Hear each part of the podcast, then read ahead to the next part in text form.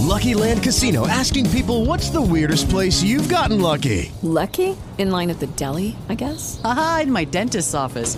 More than once, actually. Do I have to say? Yes, you do. In the car before my kids' PTA meeting. Really? Yes. Excuse me, what's the weirdest place you've gotten lucky? I never win and tell. Well, there you have it. You can get lucky anywhere playing at LuckyLandSlots.com. Play for free right now. Are you feeling lucky? No purchase necessary. Void where prohibited by law. 18 plus. Terms and conditions apply. See website for details.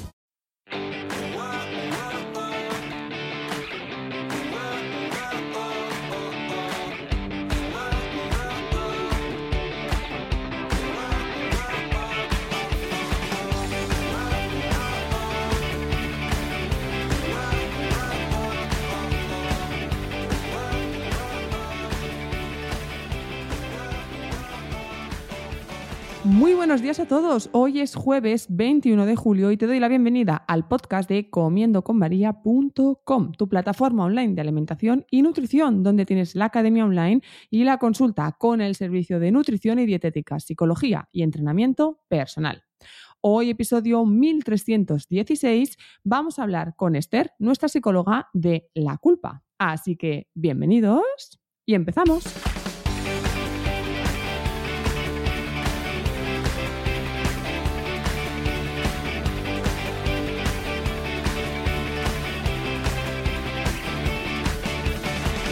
Buenos días, Esther. Buenos días, María. ¿Qué tal? ¿Cómo estás? ¿Cuánto tiempo sin verte por aquí por el podcast, verdad? Pues sí, pues sí, muy bien. Eh, ¿Sí? Mucho calor, pero aparte de eso, Sí, es cierto. vamos haciendo. Pues resulta que te han echado de menos. En los directos de los miércoles siempre me decían, queremos un podcast con Esther, queremos un podcast con Esther. Y ya tantas semanas pidiéndomelo, dije, venga, pues le propongo, ¿cuál, ¿qué temática? ¿no? Les pregunté qué temática os gustaría que tratásemos y me dijeron la culpa. Y dije, ostras, pues mira qué interesante, ¿no? Porque mm, hay mucha gente que siente culpa, ya no solo con la comida, sino, no sé, creo que el sentirnos culpable por las cosas que pasan o nos pasan es como muy común. Totalmente, bueno, es un temazo el de la culpa, ¿no? Y ya ves, es, mu- es muy común. Em, a mí también me gustaría empezar diciendo que la culpa no es mala, ¿no? Quiero decir, como todas las ¿No? emociones, es, no, es necesaria. eh, y- Pero te hace sentir la- mal. Cla- claro, bueno, igual que la tristeza o al que la rabia, ¿no? Eh, pero ¿qué pasaría? ¿Tú qué crees que pasaría si no sintiéramos culpa? Bueno, igual nos portaríamos peor o qué, no sé. Claro, nos portaríamos seguramente bastante mal con nosotros y con el, bueno, con el resto de la gente. Claro, porque entonces como no hay culpa, no me siento mal por hacer algo mal, ¿no? Claro, sería esto, no sé, la purga. Sería horrible. Claro, claro, es una emoción al final que es adaptativa y que es prosocial. ¿Esto qué significa? A ver. Eh, Prosocial eh, quiere decir que nos ayuda a cuidar las relaciones interpersonales. ¿no? O sea, la- Mm. todas las emociones, todas, tienen una utilidad. ¿no? El ser humano está bien hecho. ¿no? Entonces, están ahí por algo. ¿no? Entonces, la utilidad de la culpa es empatizar, conectar con el otro, em, reparar daños, facilitar las conexiones sociales. ¿no? Todo esto tan Aprender, maravilloso ¿no? lo Quizá. hace la culpa. Exacto, total, aprender. Exactamente. Claro, sin culpa, para empezar, mm, no llegaría la humanidad muy lejos. Claro, claro, claro, porque entonces es como que... Y entonces debe haber algún tipo de problema o trastorno que sea no sentir culpa, eh, ¿no? A lo mejor los asesinos, estos tan Claro, despiadados, ¿no? Que no sienten culpa por matar, a lo mejor... claro, claro, la culpa está también muy relacionada con la empatía, ¿no? Entonces, pues las personas que tienen un, eh, un trastorno antisocial de la personalidad, la psicopatía, todo esto, bueno, está relacionado con, pues no siento culpa, ¿no? Me, da igual, ¿no? El fin justifica los medios y si esto me va a beneficiar, pues, pues no O sea que cuanto más, em- más empático eres, más culpa sueles sentir. Mm, No exactamente. no tiene por qué. Tú puedes ser una persona muy empática y, y- y no tener una culpa tóxica o patológica. ¿no? Entonces, se- todo se puede regular, pero sí que es verdad que las personas muy empáticas son más sensibles ¿no? y enseguida pues, las emociones las sienten más fuertemente. Entonces, puede ser que sufran más con la culpa. Pero bueno, todo se puede trabajar un poquito. Sí, yo creo que Sí. Ahí tu, tu trabajo tan importante, ¿eh? Trabajar Sí. cualquier emoción.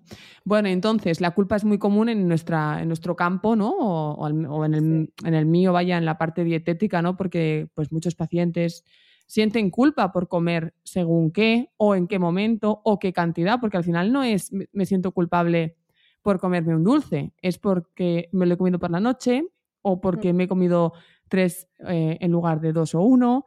Es decir, la culpa en cuanto a la alimentación Sí. se da por muchas variables. No solo es el qué como, sino cuánto, cómo, ¿no? El, el cómo te lo comes, ¿no? Porque cuando una persona come así como con más ansiedad o en una en un ataque de estos de que no hay tanto autocontrol, también suele sentir culpa, ¿no? La falta, el descontrol dietético también puede llevar a sentir culpa. Exacto, exacto. Em, antes de entrar justo en esto de la comida, para entender el por qué se acentúa tanto esta culpa o por qué se vive tan intensa, Vale. también hay una parte muy educacional, ¿no? que em, a veces interiorizamos mucho valores como la autoexigencia, el perfeccionismo, la responsabilidad, que no tienen por qué ser valores malos, ¿no? pero llevados al extremo, pues nos lleva a, que- a- a sufrir mucho con la culpa, ¿no? por no estar a la altura. Entonces aquí la Mm. culpa fácilmente puede ser patológica. Eh, explico esto porque con el tema de la comida puede ser perfectamente lo mismo, ¿no? Que yo me exija, ¿no? Pues eh, he empezado con un nutricionista, ¿no? Una nutricionista y me ha puesto como unas pautas tal. Y yo como soy una persona muy autoexigente, perfeccionista en mi trabajo, todo lo intento hacer bien, tal, ser muy correcta, pues en esto igual. Pero ¿qué pasa? no? Nos encontramos aquí eh, que a veces pues no podemos controlar, y es lo que tú dices, ¿no? Pues eh, no he hecho eh, la las comidas en los horarios que me había planificado, no me he podido controlar y he comido no sé qué, ¿no? Entonces hace como temblar todo esto, ¿no? A veces a la persona. Claro. O sea, su autoexigencia en general la Mm. extrapola al tema de la, di- la- la alimentación y el hecho de no poder llegar a donde esa persona se había exigido genera culpa. Claro, Entonces exacto. lo, lo aplica a cualquier campo, a trabajo, a, ¿no? a alimentación, Ujú. ejercicio a lo mejor también, ¿no? Exa- Sí, sí, sí, con el ejercicio esto pasa mucho también, ¿no? Y, y, eh, bueno, ahora sí no entraremos, ¿no? Pero es el círculo este vicioso que cuanto más me exijo, ¿no? Con, con el deporte pasa mucho, ¿no? Luego más rechazo le creo, le cre- creo con el deporte y menos quiero hacerlo, ¿no? Porque lo, lo relaciono a, pues, a sufrir, a, a no llegar, a ¿no? a no cumplir metas. Anda. O sea, claro, si una persona se exige mucho ejercicio y no consigue hacerlo, genera culpa y genera rechazo por sentir esa culpa. Claro, exacto. Al final todo, todo esto son conexiones, ¿no? Si yo empiezo a conectar el hacer depo- deporte con sentirme culpable o en, a seguir unas pautas nutricionales con sentirme culpable y es muy desagradable y me crea rechazo hacia mí, hacia mí mismo, también, pues ya no querré eso. La- a, a la que me hablen de dieta o a la que me hablen de un gimnasio o de algún deporte, uf, se me despertará esa bombillita de, uf, esto es desagradable, esto ataca mi autoestima, ataca mi perfeccionismo, me alejo. Qué interesante, porque fíjate que hay mucho rechazo al ejercicio. A las dietas parece como que no, no sé si es que la sociedad está muy acostumbrada a las dietas, dichosas dietas, odiadas dietas, eh, pero yo en consulta cuando hago tratamientos dietéticos, pues claro, el ejercicio siempre es un tema que tratamos, ¿no? Y muchas personas me dicen, uy, no, ejercicio no. Es como que, Sí. no sé, o lo ven como muy imposible o como que, mm, mm, no sé, es como que hay un obstáculo muy grande a la hora de hacer ejercicio y fíjate que a lo mejor en muchos casos puede estar relacionado con esa asociación de me siento mal porque luego no voy, entonces me hace sentir mal y entonces no, hago esa Mm. asociación de culpa u otras emociones que nos hacen sentir mal con el ejercicio y eso hace que no haga ejercicio. Claro, claro, es que mucha gente también ha tenido primeros contactos con el ejercicio desde la obligación, ¿no? Desde el tengo que modificar mi cuerpo, ¿no? Desde el rechazo hacia mi cuerpo, en vez desde el deporte en el sentido de me voy a divertir, ¿no? Voy a compartirlo Claro. con alguien. Entonces, también eso afecta mucho a cómo tú te relacionas con el deporte. Ah, mira, qué interesante, ¿ves? Y lo mismo pasa con la alimentación, entonces, porque la que ha hecho muchas dietas no quiere ir a hablar de dietas, que es lo que has comentado tú antes. Aún así, parece que las dietas siempre volvemos una y otra vez. Yo, cuando. Una de las preguntas que hago en la primera entrevista es la de: eh, ¿has hecho dieta antes? ¿No? Y cuando me dicen, uy, llevo toda mi vida a dieta, ¿no? O, uy, desde que tengo uso de razón, desde los 10, desde los 13. Y dices, Dios mío, ¿no? Estás igual hablando de una persona con, de 40, 50, eh, son 30, 40 años haciendo dieta, son muchos años haciendo todo tipo de dietas, te dicen todo tipo de dieta, todo lo que te puedas imaginar, todas esas dietas las he hecho y yo dices, wow. Y aquí estás una vez más, ¿sabes? Es como, menos mal que has caído en buenas manos, no es por echarme Sí. flores, pero el, el planteamiento que yo hago de la dieta no es de lechuga, pechuga, restricción, prohibición, sino pues ya sabes, ¿no? De trabajar el hábito de aprender a comer, ser flexibles, el, ¿no? Pues quitar esa culpa cuando comemos cosas que no son tan saludables o que has comido en más cantidad o lo que sea. Pero dices, madre mía, el sufrimiento que tiene esta persona asociado a la alimentación, ¿no? Y aún así, aquí está una vez más eh, para intentar lograr corregir esa mala alimentación. Pero fíjate que con el ejercicio no insisten tanto. No sé si igual por cultura o... Sí, bueno, la, presión con la comida es muy grande también, ¿no? Eh, culturalmente y hay muchos movimientos también ahora que lo van reforzando, ¿no? También los inputs estos de las dietas que son diferentes y originales, ¿no? Dale otra oportunidad, ¿no? Sí. Y, que al final hay que comer, ¿no? Como yo digo siempre. Claro, es verdad, exacto. La comida va a estar presente sí o sí. Va a estar presente siempre. Es que eso es una cosa bastante importante, porque al final dices, claro, es que comer tengo que comer, porque si no me muero, ¿no? Pero ejercicio no tengo por qué hacer, porque puedo vivir sin, sin ejercicio, vivo peor, pero ¿no? Es como, como, como que tengo que comer, pues ya voy a probar hacer este, ¿no? Esto es nuevo, porque además está lo típico de eh, imagen de la persona antes de y después de que eso lo odie profundamente. O este método es súper mega innovador y con esta formulación no vas a poder. Bueno, en fin. Ahora que dices esto de movimientos, hay ciertos movimientos que yo creo que incrementan la culpa, ¿no? Esto lo comentaba también en algún directo. Em, y le voy a poner nombre porque me da igual lo que me digan, el movimiento real fooding, eh, yo creo que está haciendo mucho daño. No sé tú cómo lo notas en consulta, pero aquí es como que, pero esto es comida real, pero esto no es un buen procesado. Uy, me has puesto en la... Eh, esto mm, me pasó, ¿eh? Es que en la dieta me has puesto yogur y eso es un procesado. Y pensé, Dios mío, ¿dónde estamos llegando, por favor? Se nos está yendo de las manos, ¿no? Es como que el otro día leía un tuit también que decía, nos preocupamos de 40.000 chuminadas y buscamos que comer real food, pero en realidad, ¿no? Mm, mm, estamos huyendo de las materias primas. Entonces, como, ¿qué está pasando con todo esto? La gente se siente muy culpable, muy mal por comer cosas que a lo mejor no son tan saludables, pero que, ojo, que es que hasta yo misma me las como, ¿sabes? No tienes que comértelas cada día, está claro, pero que un día es, yo qué sé, tu cumpleaños o te apetece sin más porque quieres celebrar algo, porque estás triste o lo que sea, yo qué sé, ¿no? Y entonces, no sé si tú has notado ese incremento de la culpa en, la consulta. Sí, Sí, sí, sí. Al final, bueno, ya culturalmente los deberías, ¿no? Debería tener fuerza de voluntad, debería conseguir parar, ¿no? Esto, ya de serie y sumado a, modas, ¿no? De, relacionadas con la comida, ¿no? Como movimientos como el que tú has comentado, ¿no? El real fooding, eh, que tienen una base como muy bien intencionada, ¿no? De enseñarnos a comer, ¿no? Con pautas muy claras que todo el mundo puede comprender. Pero claro, todo lo simple a veces se puede llevar al extremo, nos puede llevar a la rigidez y, al final mm, a, querer cumplir normas externas a nosotros ¿no? y olvidarnos de nuestras necesidades. Sí, sí, ahora que dices eso de la fuerza de voluntad, es que yo creo que no hay que tener fuerza de voluntad, porque todo lo que haces con fuerza de voluntad suena a esfuerzo y sacrificio y al final comer tiene que ser un placer y tienes que poder disfrutar de cualquier alimento. Lo que pasa es que, claro, es que esto es un tema muy polémico y tampoco vamos a centrar el podcast en ello, pero no puedes ahora coger y crear una opción saludable de eso no saludable, porque la idea es que eso se consuma de forma ocasional, tenga los ingredientes que tenga, ¿no? Entonces estás como demonizando todavía más, si es que es posible, todos esos productos que, vale, pues no son sanos, es verdad, y no son sanos, y sí, son perjudiciales en el sentido de que tienen mucho azúcar o grasas trans o lo que queráis, da igual, pero nunca va a ser perjudicial realmente si no se consume de forma habitual.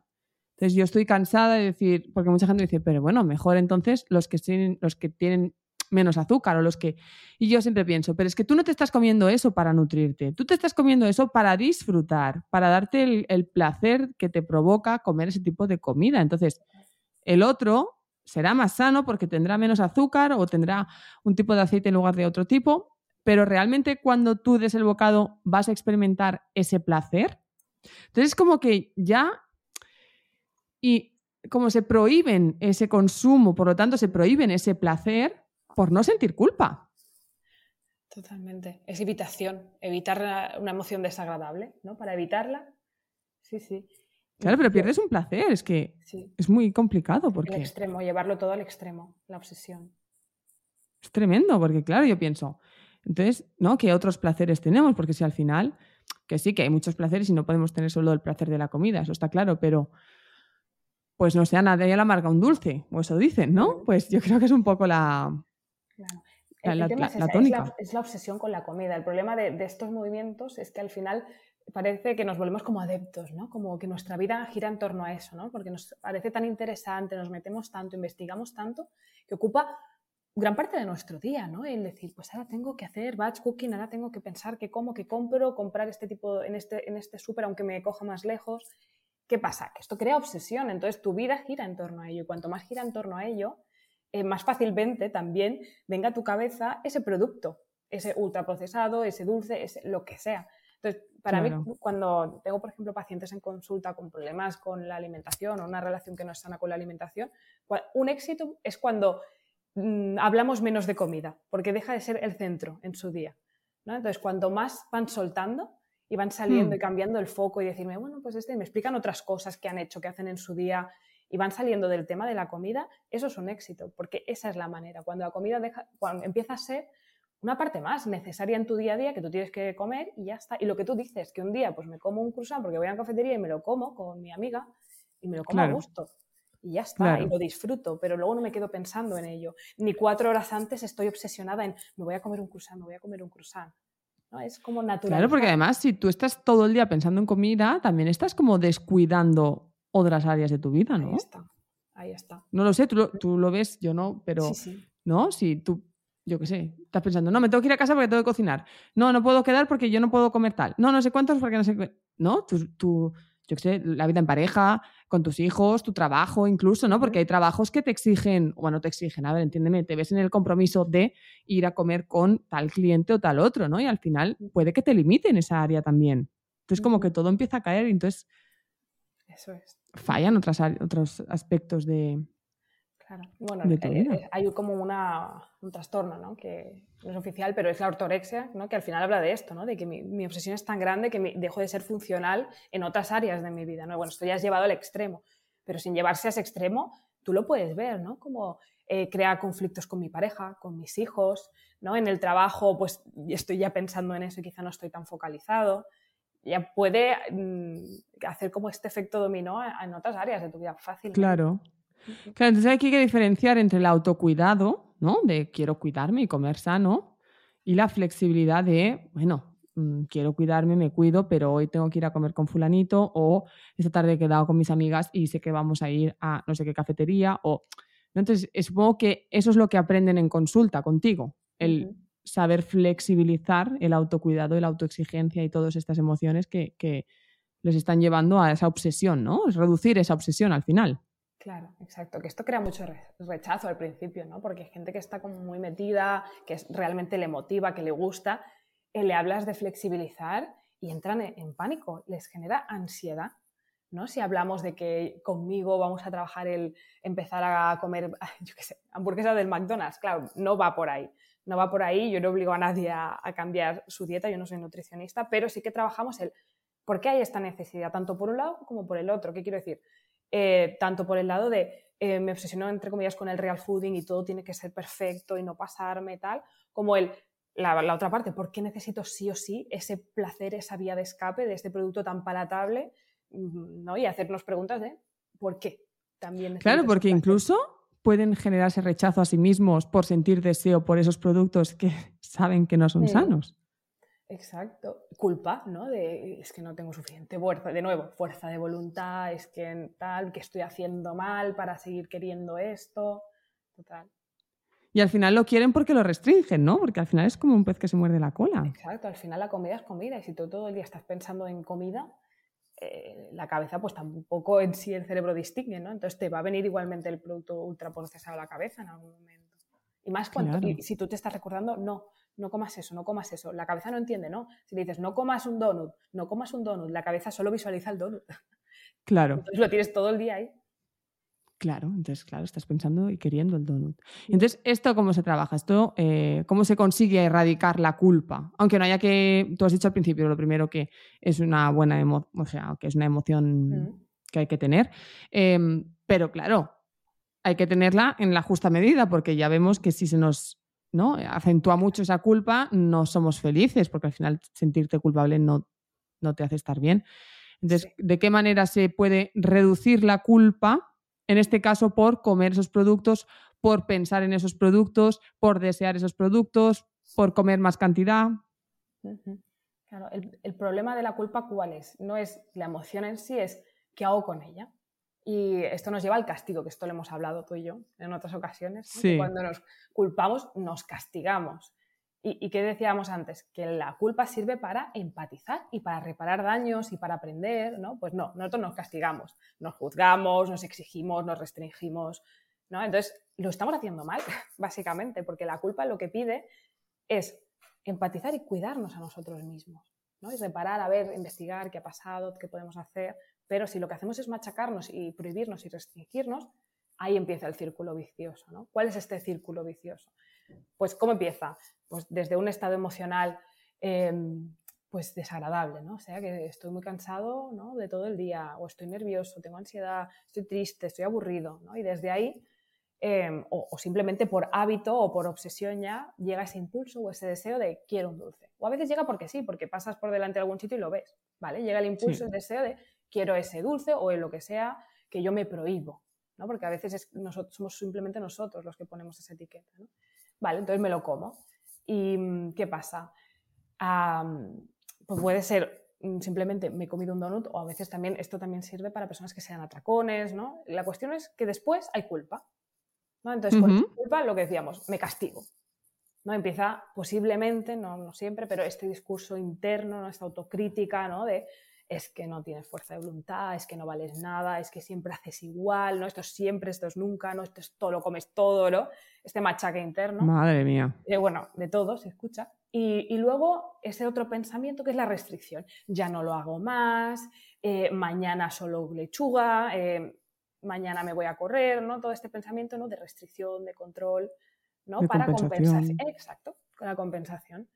Em, ¿A qué nos lleva esta restricción? Ya solo la mental, porque hay gente que dirá, ah, bueno, yo eso luego no lo cumplo, luego ni me voy a correr, ni como lechuga, nada, pero solo pensarlo ya estás poniendo a, tu mente, a tu cerebro en alerta, ¿no? Porque estás controlando y restringiendo de nuevo y esto crea obsesión de nuevo con ello, lo que decíamos antes, que la cabeza no entiende los nos. Ya mañana no comas nada ¿eh? de esto, nada de cruzanes, nada de dulces, nada de bombones. Claro, tu cabeza no hace más que visualizar todo ese repertorio que tú te estás prohibiendo, ¿no? Y crear como obsesión de no, no lo hagas, tal, está mal. ¿Vale? Tu mente, de nuevo, el foco de tu vida está ahí, ¿no? En un castigo, en una sensación desagradable, en pensar en eso. O sea que de nuevo el bucle. Lo primero es no castigarnos y buscar la compasión, quizá podríamos decir, o la aceptación de sentir culpa, o, vale. ¿no? Exacto, ¿cómo lo gestionamos? Es, para empezar, aceptar, ha pasado. Aceptar. ¿Vale? me he comprado, digo, bueno, digo no donut por decir algo, ¿no? Pues me he comprado el donut, ha pasado. Em, soy consciente de qué, está pasando por mi mente. Que la primera parte de todo esto es ser consciente de, que si me estoy diciendo algo, de cómo me estoy sintiendo, ¿no? y aceptar, detectar si autocrítica. De un día para otro no se va a ir, me voy a machacar, o eso es un trabajo. Entonces, primero aceptar, darme cuenta y aunque venga esta autocrítica, también hacer conscientemente el ejercicio de validar ¿no? De recordar que esto no es solo culpa mía, ¿no? Sino es que estos productos están hechos para atraparme y atraerme. Desde luego. ¿no? Entonces, no solo soy yo, me lo han puesto aquí encima el donut este que este colorines, encima tiene colores y me llama más la atención, ¿no? Es como está todo hecho para que quieras comerlo.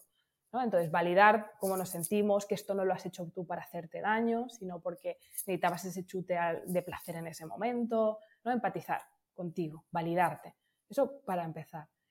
Luego, investigar, ¿no? Ponernos la bata de investigador y qué me ha llevado aquí, ¿no? Hacer el ejercicio este de la bola de nieve al revés, ¿vale? La, bola de nieve ha petado, me he comido este que no venía en cuento. ¿Vale? ¿Qué, ¿Qué ha pasado hoy? ¿Cómo he estado en el trabajo? ¿Cómo he estado con mis hijos, con mi pareja? ¿Estoy muy sobrecargado de tareas? ¿Estoy triste? ¿Qué ha pasado? ¿no? Para que, ¿no? O simplemente no tengo otra vía de escape en mi vida, otra cosa que me dé placer. Por lo tanto, ¿me voy a quitar la comida cuando es lo único que me da placer? A ver, es que el, cerebro está programado para darnos esos chutes, por lo tanto va a ir a por ello. Y es fácil. Claro. Interesante buscar el origen, ¿no? Entonces sería un poco. Sí, sí, que esto a veces es difícil, por eso, por eso son cosas que también en consulta, en consulta se trabajan. ¿no? Porque a veces es que no, yo estoy bien, yo estoy bien. simplemente que como estas cosas, pero mi vida es estupenda, ¿vale? Entonces quizá hace falta un trabajo pues más allá, ¿no? Pero uno lo que puede empezar a hacer es investigar, em, hacerte preguntas, ¿no? Em, luego buscar soluciones que realmente me ayuda a gestionar eso que me crea angustia, tristeza, ¿no? Y a partir de estas soluciones, pues eso, buscar plan B, ¿no? Si detecto que es que no sé comer de otra manera, ¿no? Pues a lo mejor necesito una educación nutricional, una organización, ¿no? Alternativas saludables. Em, ¿no? Entonces, pues va por aquí. Si lo que pasa es que voy sobrecargado en mi día a día, no puedo más y necesito delegar tareas en otra persona, sea en el trabajo, sea en casa, de alguna manera, delegar. Necesito otras vías de escape, necesito contacto social, quedar con un amigo de vez en cuando, eh, irme a jugar a pádel que me gusta y hace un año que no juego, eh, no lo sé, irme al cine, hacer deporte, ¿no? Que, claro, aquí es lo que decíamos, está mucho esta barrera de, uy, deporte, no, yo no valgo, ¿no? O esto es para, me hace sufrir. Pero bueno, claro, claro. el deporte te aporta muchas veces, al final de hacer deporte, ese chute de la, de, la comida. Lo que pasa es que requiere pasar la barrera del esfuerzo, pero bueno. ¿no? Entonces, buscar un plan B. Perfecto. Mm, bueno, esto sería un poco en el momento, ¿no? Cuando te pasa todo lo que podemos hacer, en lugar de simplemente culparnos y castigarnos. O sea, culparnos a lo mejor aparece automático, ¿no? Pero en vez de castigarnos, pues hacer todo este ejercicio, ¿no? De validarme, repito, validarme, investigar, eh, aceptar. Soluciones. Exacto, el primero aceptar, validar, investigar y buscar soluciones a ello, ¿no? Un plan B.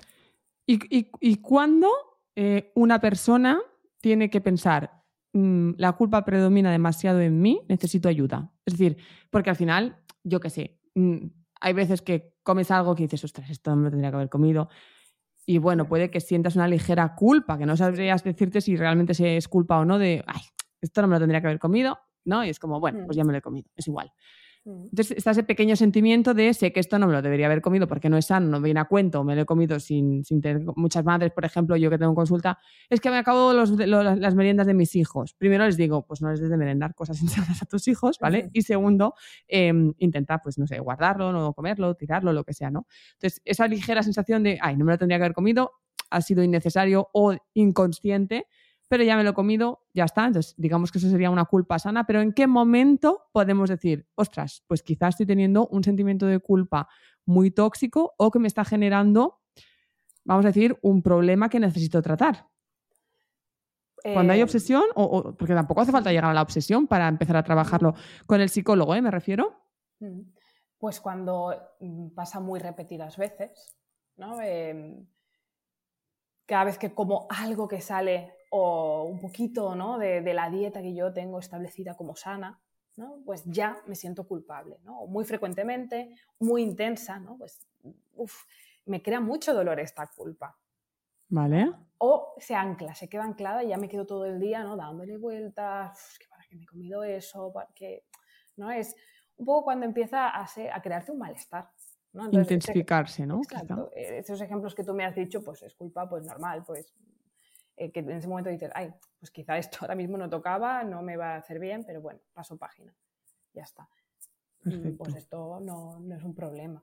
¿no? sí, sí, sí. Claro, después tú encontrarte la, la, persona, bueno, personas al, que al contrario, ¿no? que no utilicen esa culpa, que se despierte esa culpa que le está diciendo, oye, estás todo el día, con, todos los días comiendo donuts. Que bueno, que tampoco hay mucha gente porque te acabas cansando, ¿no? Pero, eh, pero que ignoran la culpa, ¿no? Entonces también ignoran la parte buena de la culpa, ¿no? Desde de lo de reparar daños, de que a lo mejor debería probar otra merienda diferente, que me sea más claro. y que me aporte cosas buenas.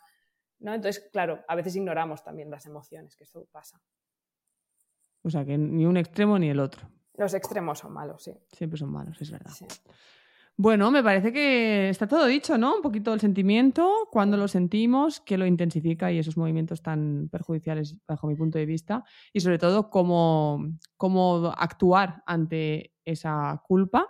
Mm. no sé si quieres añadir algo más, Esther, yo creo que más o menos está todo dicho, pero igual... Yo te diría también no esperar que no vuelva a pasar.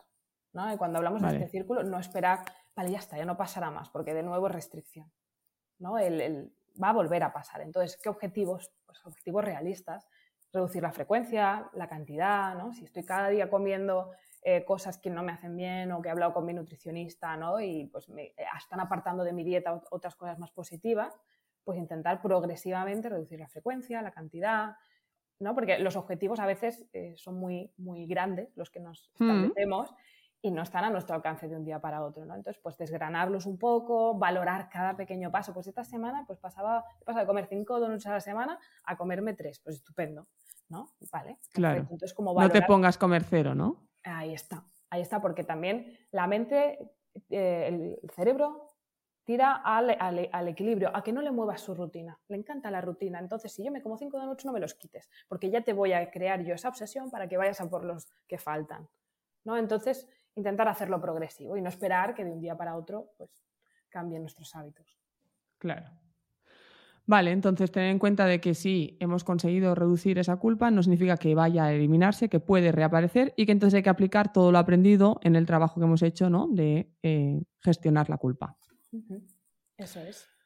Perfecto, pues entonces voy a aprovechar para recordaros eh, que Esther es nuestra psicóloga del equipo de Comiendo con María. Si queréis concertar una visita con ella, tenéis la primera sesión eh, informativa, como igual tenéis con el resto del equipo, y que eh, el servicio es online y que, por cierto, por tanto, perdón, eh, lo podéis hacer desde cualquier punta del mundo.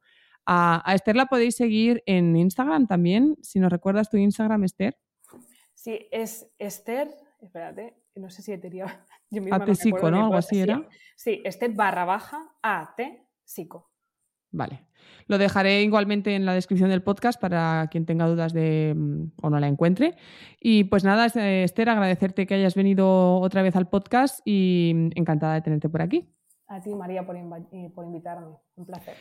Gracias. Y a todos vosotros también, muchísimas gracias por estar ahí, seguirme, dar like, me gusta, porque cada mañana estáis conmigo y eso hace que yo pueda estar cada mañana con vosotros detrás del micro. Así que simplemente gracias. Y como siempre os digo también, si queréis contárselo a vuestros amigos, familiares, vecinos, primos o conocidos, a cuanta más gente pueda llegar, a más gente podré ayudar.